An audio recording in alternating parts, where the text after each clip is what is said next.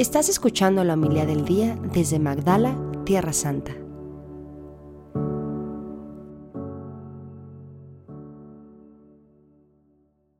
En aquel tiempo dijo Jesús a sus discípulos esta parábola. Un hombre al irse de viaje llamó a sus siervos y los dejó al cargo de sus bienes. A uno le dejó cinco talentos, a otro dos, a otro uno, a cada cual según su capacidad. Luego se marchó. El que recibió cinco talentos fue enseguida a negociar con ellos y ganó otros cinco. El que recibió dos hizo lo mismo y ganó otros dos. En cambio, el que recibió uno fue a hacer un hoyo en la tierra y escondió el dinero de su señor. Al cabo de mucho tiempo viene el señor de aquellos siervos y se pone a ajustar las cuentas con ellos. Se acercó al que había recibido cinco talentos y le presentó otros cinco, diciendo, Señor, cinco talentos me dejaste, mira, he ganado otros cinco. Su Señor le dijo, bien, siervo bueno y fiel, como has sido fiel en lo poco, te daré un cargo importante. Entra en el gozo de tu Señor. Se acercó luego el que había recibido dos talentos y dijo, Señor, dos talentos me dejaste, mira, he ganado otros dos. Su Señor le dijo, bien, siervo bueno y fiel, como has sido fiel en lo poco, te daré un cargo importante. Entra en el gozo de tu Señor.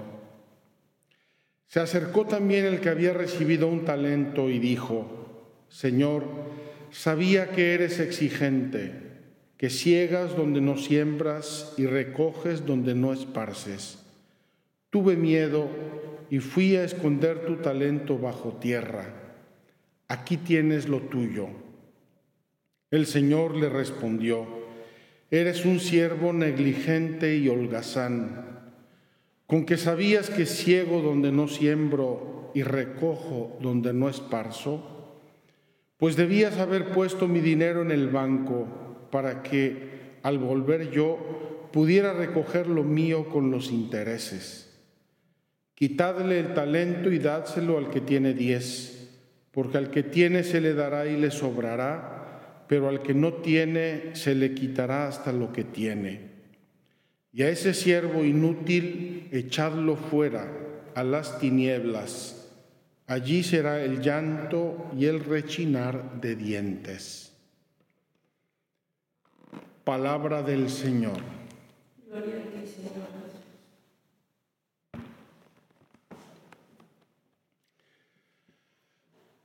Muy queridos hermanos, estamos en el penúltimo domingo del tiempo ordinario, el domingo número 33 Hoy los legionarios de Cristo celebramos el día de nuestro director general, Padre John Connor, pedimos por él, le agradecemos, lo festejamos, porque ejerce un servicio muy sacrificado y muy útil y muy necesario para la congregación, ser el máximo representante, coordinador, director, autoridad entre nosotros lo estimamos, lo queremos como un padre, como un amigo, como un hermano mayor y por eso lo, celebramos hoy y lo felicitamos.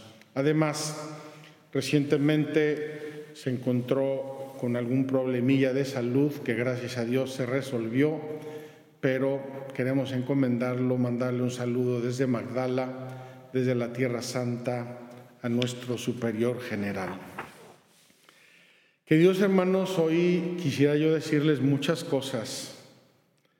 Voy a tener que escoger, pero se me han ocurrido tantas cosas a propósito de la liturgia de hoy, sobre todo en un tema que a mí me interesa mucho, un tema que me parece urgente tratar y afrontar en el mundo, y es el tema de la familia el tema del amor, el tema de la fidelidad esponsal y finalmente el tema de lo que somos como seres humanos, porque si la familia está en crisis, la fidelidad está en crisis, la unión esponsal está en crisis, eh, algo está mal, algo está pasando y tenemos que ponerle una solución y probablemente una solución urgente. Quiero comenzar con un dato de hecho. No sé si ustedes saben, recientemente se hizo una especie de documental en Estados Unidos y es un documental muy revelador de que estamos mal.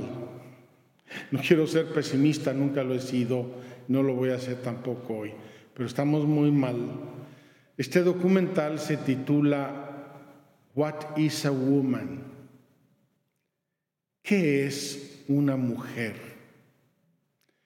Y quien hizo este documental dio vueltas por Estados Unidos, además señala en el mapa de Estados Unidos que da vueltas un poco por todos lados, interrogando a políticos, a profesores universitarios, a personajes famosos, etcétera.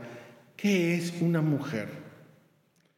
Nadie se atrevió a darle una respuesta o nadie supo darle una respuesta. El tema es dramático por una razón que les voy a explicar. El lenguaje es el sistema operativo del ser humano. El lenguaje es el sistema operativo del ser humano. La comparación obviamente viene de las computadoras. Tengo una computadora, funciona divinamente, es nueva, es preciosa, la acabo de comprar. Le instalo el sistema operativo, es decir, el modo como funciona, cómo ejerce todas sus funciones y cómo produce lo que tiene que producir. El ser humano es 50-50, mitad y mitad. La mitad lo recibimos de la naturaleza, somos así, así nos creó Dios, ese es nuestro modo de ser, de comportarnos, de hacer nuestro cerebro, nuestras funciones, nuestra capacidad, nuestro cuerpo, nuestra psicología, todo nos lo dio Dios, somos un don de Dios y está aquí. La otra mitad, el sistema operativo, lo recibimos.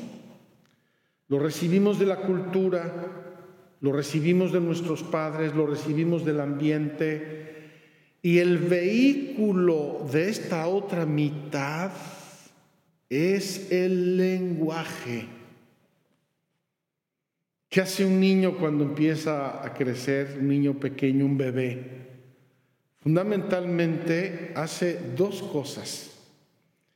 Aprende a caminar y aprende a hablar.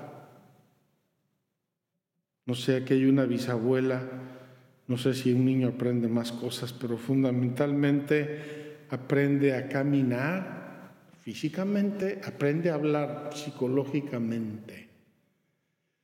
Entonces, cuando en una sociedad, la supuestamente más desarrollada y más moderna y más eh, importante del mundo, la sociedad norteamericana, se le pregunta a una serie de personas de, un cierta, de una cierta estatura personal, pública, académica, ¿qué es una mujer?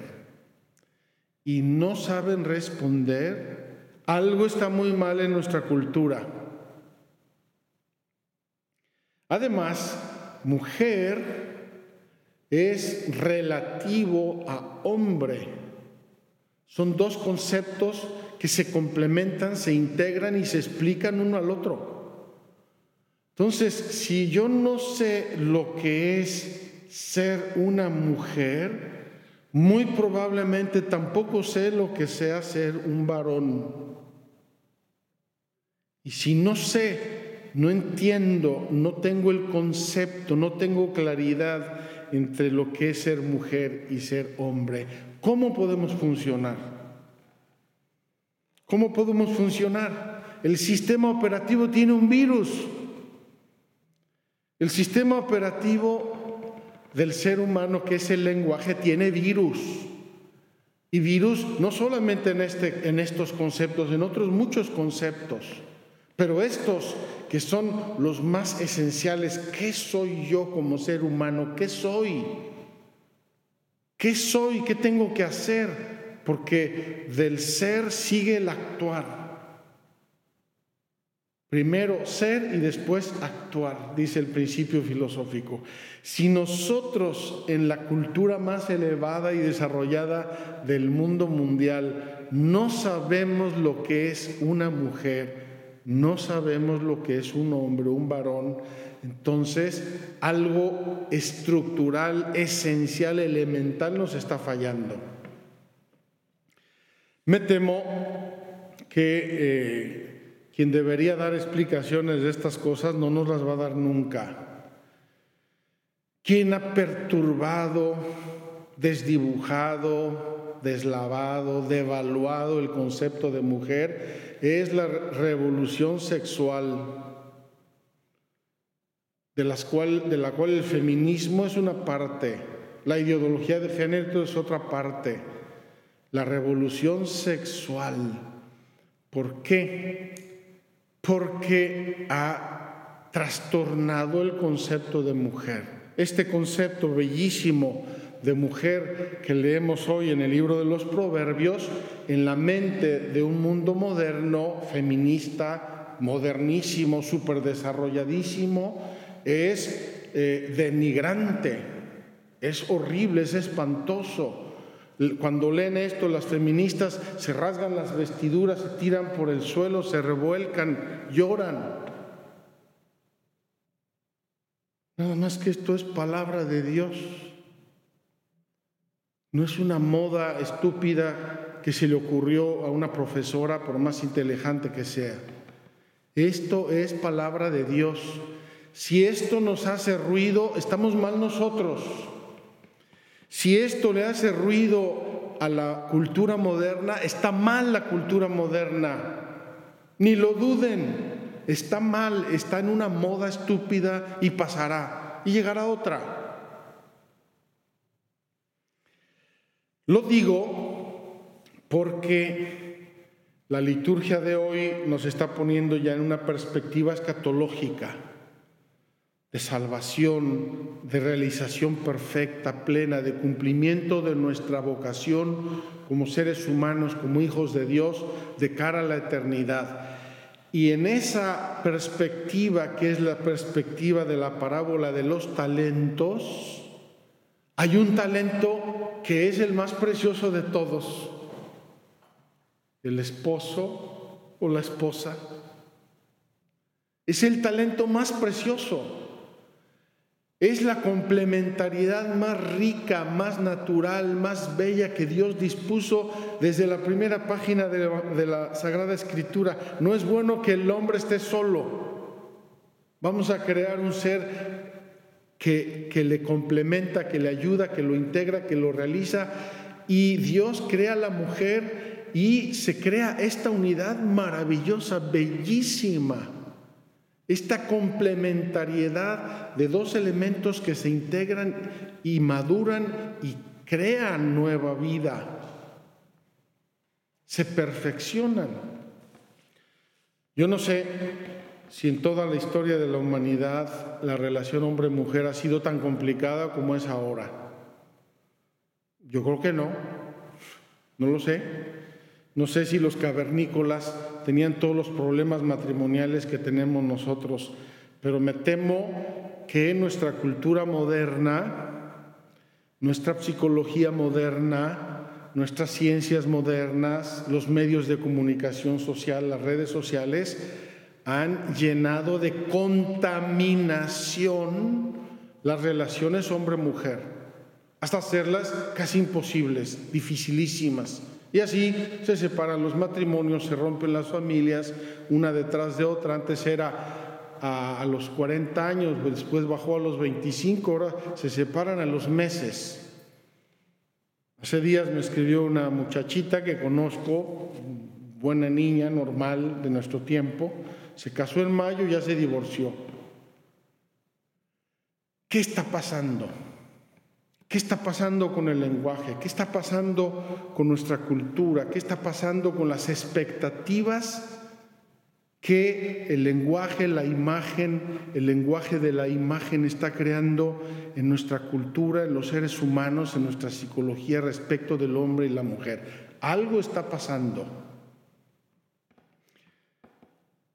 Hoy la Sagrada Liturgia nos habla en dos ocasiones de un aspecto que no existe casi en nuestra cultura y es una pena, es una tristeza, es un empobrecimiento, el santo temor de Dios.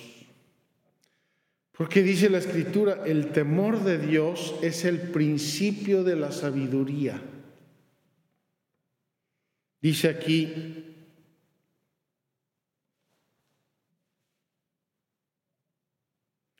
Engañosa es la gracia, se refiere a la mujer. Engañosa es la gracia. Fugaz la hermosura. La que teme al Señor merece alabanza. Una mujer verdaderamente tiene todos sus centros, su corazón, su, su, peso como, como mujer, no porque sea bella o sea graciosa, no porque esté de moda, sino porque teme al Señor, está anclada en Dios. Y porque está anclada en Dios, es una mujer sabia. Tiene la prudencia, la gracia, tiene la sabiduría, tiene el, el comportamiento, tiene la gestión de sus cosas, de su familia. El Salmo nos lo repite, dichosos los que temen al Señor. Y dice en un salmo que habla claramente de un contexto familiar y matrimonial, dice, esta es la bendición del hombre que teme al Señor. Esta es la bendición del hombre que teme al Señor. Que Dios, hermanos, vamos a pedirle a Dios que surjan entre nosotros pensadores, pastores, teólogos, hombres y mujeres, familias, matrimonios, que nos aclaren y nos declaren lo que es ser hombre, lo que es ser mujer, lo que es la verdad, el concepto de familia, de matrimonio, porque repito, lo tenemos muy contaminado. Y como lo tenemos contaminado, no funciona. Si no funciona el sistema operativo de la computadora, la computadora no funciona. Vamos a pedírselo a Dios, tiene que venir de Dios. Y va a venir porque las, mentiras pueden difundirse hasta un cierto punto. El ser humano se regenera, el ser humano busca la verdad, el Espíritu Santo hace su obra. Hay hombres y mujeres buenos que se convierten en faros de luz para otros. Vamos a pedírselo a Dios con toda la confianza del mundo, que cuando nos pregunten qué es ser hombre, varón o qué es ser mujer, sepamos qué es, lo sepamos para nosotros mismos. Que así sea.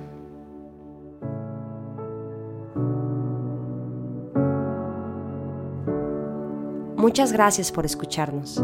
Si quieres conocer más acerca de Magdala, síguenos en YouTube y Facebook.